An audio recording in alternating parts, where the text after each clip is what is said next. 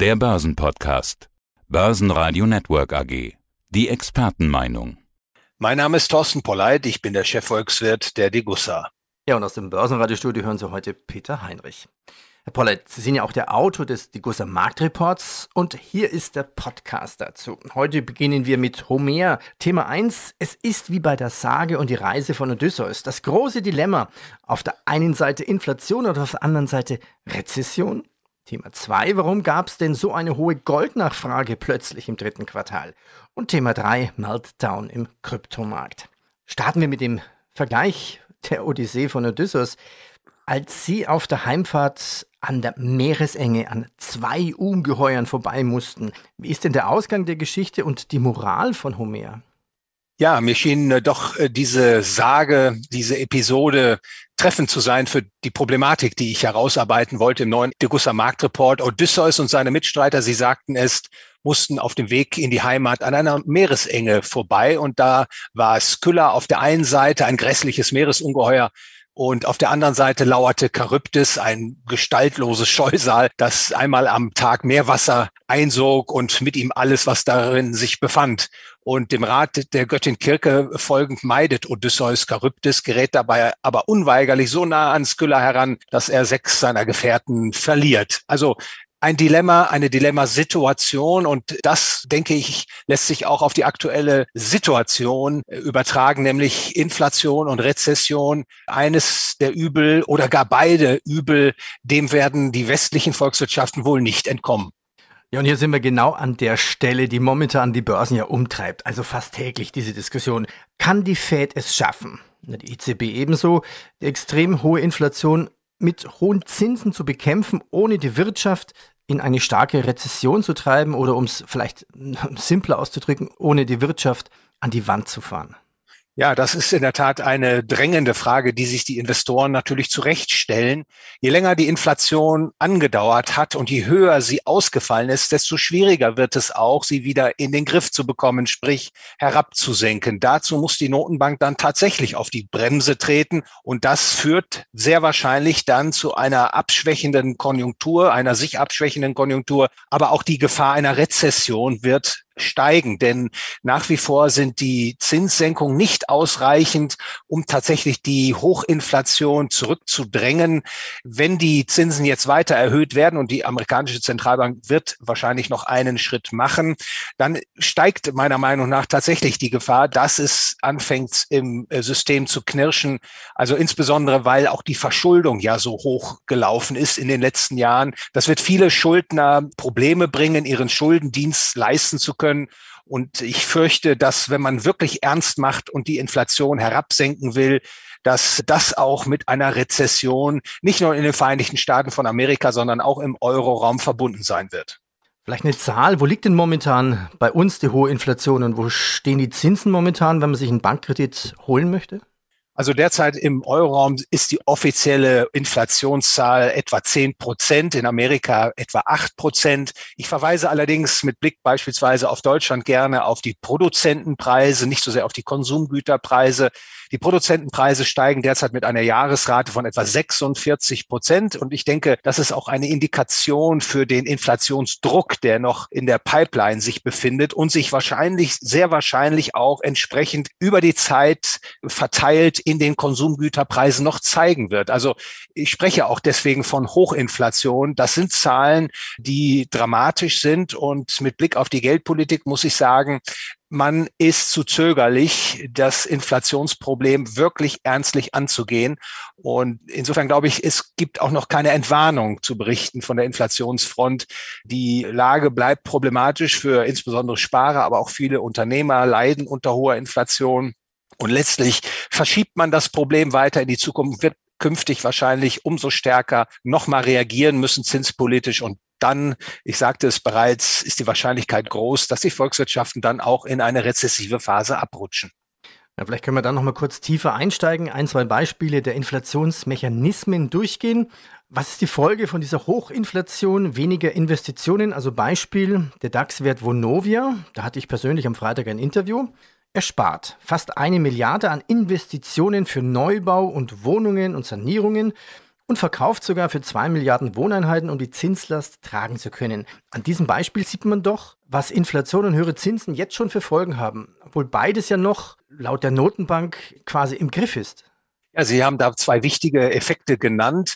Also insbesondere dieser Verarmungseffekt, den die Inflation bewirkt, der ist nicht nur bei den Unternehmen, sondern auch natürlich bei den privaten Haushalten zu beobachten. Wenn die Güterpreise steigen und die Einkommen unverändert sind oder weniger stark steigen als die Güterpreise, was ja üblicherweise der Fall ist, dann kann man sich weniger kaufen mit seinem Geld. Die Nachfrage geht zurück, beispielsweise im Konsumgüterbereich. Aber auch Unternehmer haben dann mit höheren Inputkosten zu kämpfen, müssen dann eben auch sparen. Und wo spart man? Üblicherweise bei den Investitionen.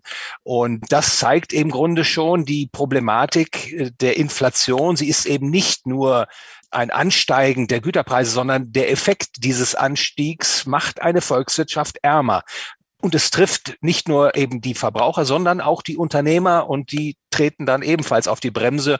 Und das schlägt natürlich dann in einer Konjunkturverlangsamung durch. Ja, können wir noch einen Schritt weiter denken. Also, Kurzzusammenfassung, eine fortgesetzte Hochinflation bringt viele Menschen in Existenznöte. Und was kommt dann noch, wenn eine Rezession obendrauf kommt? Was sind denn die politischen Folgen einer Inflation? Ja, Sie sagen es, Inflation ist nicht nur ein wirtschaftliches, sondern auch ein politisches, soziales Problem. Inflation bringt Menschen in Nöte. Wir sprachen darüber, die Einkommen, die realen Einkommen gehen zurück. Man kann sich weniger leisten. Viele Menschen geraten tatsächlich dann in Existenznöte was natürlich insbesondere der Fall ist, wenn die Inflation lange Zeit sehr hoch ausfällt. Und das kann natürlich dann auch zu einer politischen Radikalisierung führen. Nicht? Dann kommen Gruppierungen, die Sündenböcke herbei fantasieren und versprechen politische Programme gegen die Teuerung, obwohl letztlich natürlich die Zentralbank für das Inflationsproblem haftbar zu machen ist, die Verantwortung trägt. Denn die Inflation, und das trifft derzeit auch auf die Entwicklungen dies und jenseits des Atlantiks zu, ist natürlich in der letzten Konsequenz monetär getrieben. Also weil zu viel Geld ausgegeben wurde durch die Zentralbanken in enger Kooperation mit den Geschäftsbanken, hat sich ein gewaltiger Geldmengenüberhang aufgebaut und der treibt jetzt die Güterpreise in die Höhe und schafft eben neben wirtschaftlichen Problemen früher oder später auch politische, soziale Probleme. Was wir brauchen, wir brauchen bei Inflation natürlich auch Jobs. Ist es denn möglich, überhaupt Hochinflation und gleichzeitig irgendein Wirtschaftswachstum zu haben? Ja, das wäre gewissermaßen ein Königsweg, äh, dass man trotz hoher Inflation auch noch eine mehr oder weniger robuste Konjunktur hat. Aber wir sprachen bereits darüber, Inflation hat Elemente, die eben den Konjunktur Abschwung herbeiführen, die Wirtschaft verlangsamen.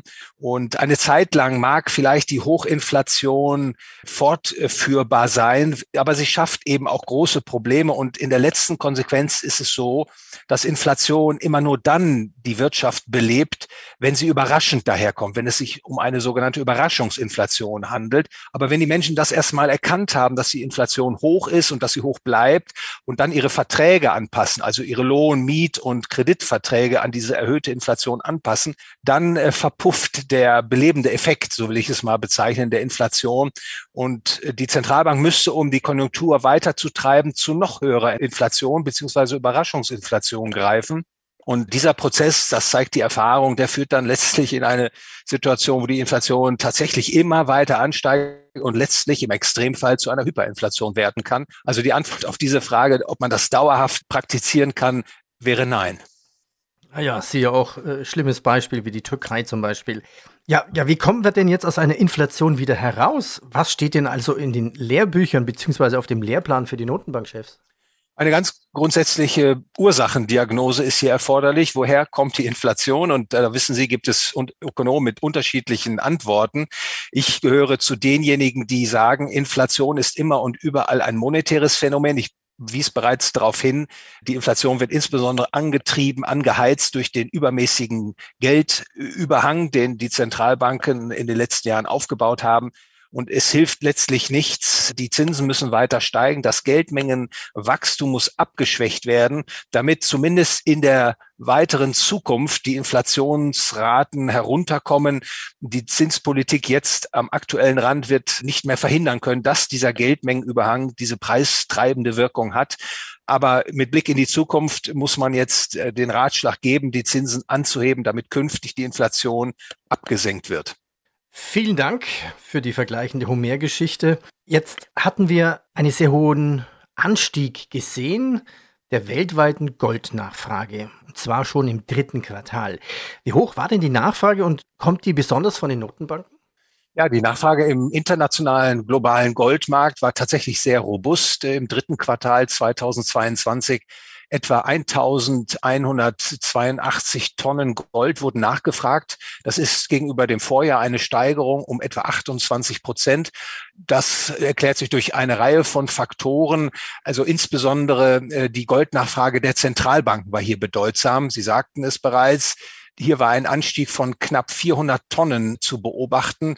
Also insbesondere hat die türkische Zentralbank 31 Tonnen gekauft, äh, die Zentralbank von Usbekistan 26 Tonnen. Und das ist schon sehr, sehr bemerkenswert. Ein sehr, sehr starker Anstieg der monetären Geldbehörden, wenn man so sagen darf, weltweit hat hier diesen Impuls gebracht. Und das kommt natürlich auch in einer Zeit, wo die Sorge offensichtlich in vielen Ländern vor der Werthaltigkeit des Dollar oder der anderen großen Währung um sich greift. Und da scheint Gold jetzt für die Reservepositionen der Zentralbanken wieder besonders interessant geworden zu sein.